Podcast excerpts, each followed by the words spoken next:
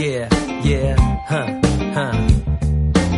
Angélica, Angélica Riz David Ribeiro.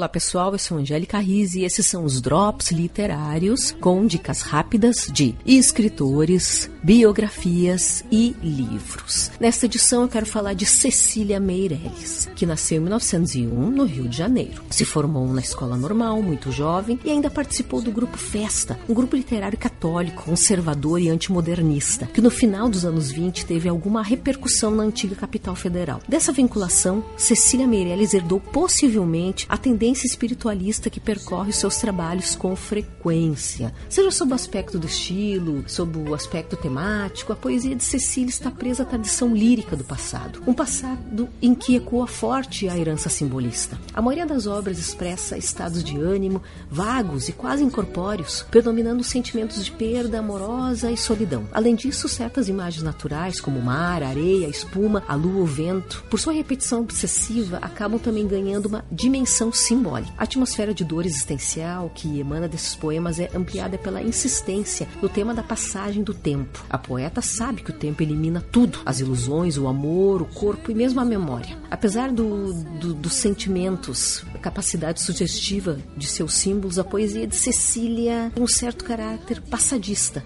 Sua linguagem, por exemplo, tudo nela é elevado, sublime, cotidiano e prosaico não a percorre. A relativa pobreza de temas e o uso de uma linguagem limpa e bem comportada indicam que Cecília percorreu o espaço poético existencial, muito parecido, né, com a prosa da Clarice Lispector, né, permitido por uma sociedade tipicamente masculina. A escritora elabora uma poesia condizente com a imagem que os homens fazem das mulheres, uma poesia delicada, intimista, subjetiva, compassiva, sem desvios técnicos ideológicos que pudessem ameaçar a dominação sexual, cultural e social do patriarcalismo.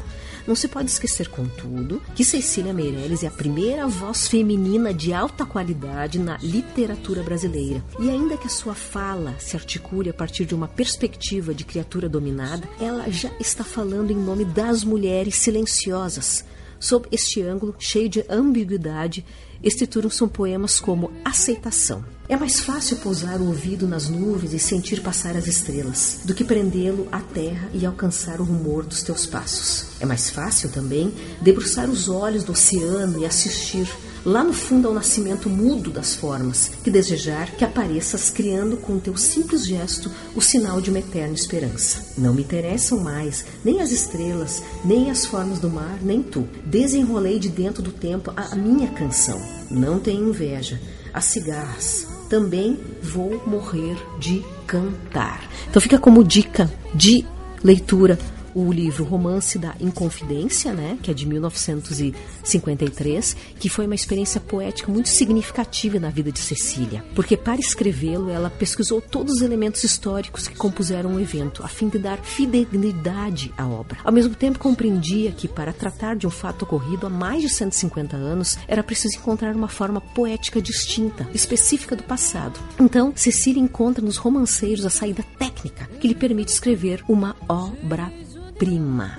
Então fique com um trecho do romance da Inconfidência. Melhor negócio que, que Judas fazes tu, Joaquim Silvério, que ele traiu Jesus Cristo. Tu traz um simples alferes, recebeu 30 dinheiros e tu muitas coisas pedes. Pensão para toda a vida, perdão para quanto deves, comenda para o pescoço, honras, glórias e privilégios. E andas tão bem na cobrança que quase tudo recebes. Cecília Meirelles nos deixou em 1964. Estes foram então os drops literários, muitas leituras e muitos versos. Um abraço.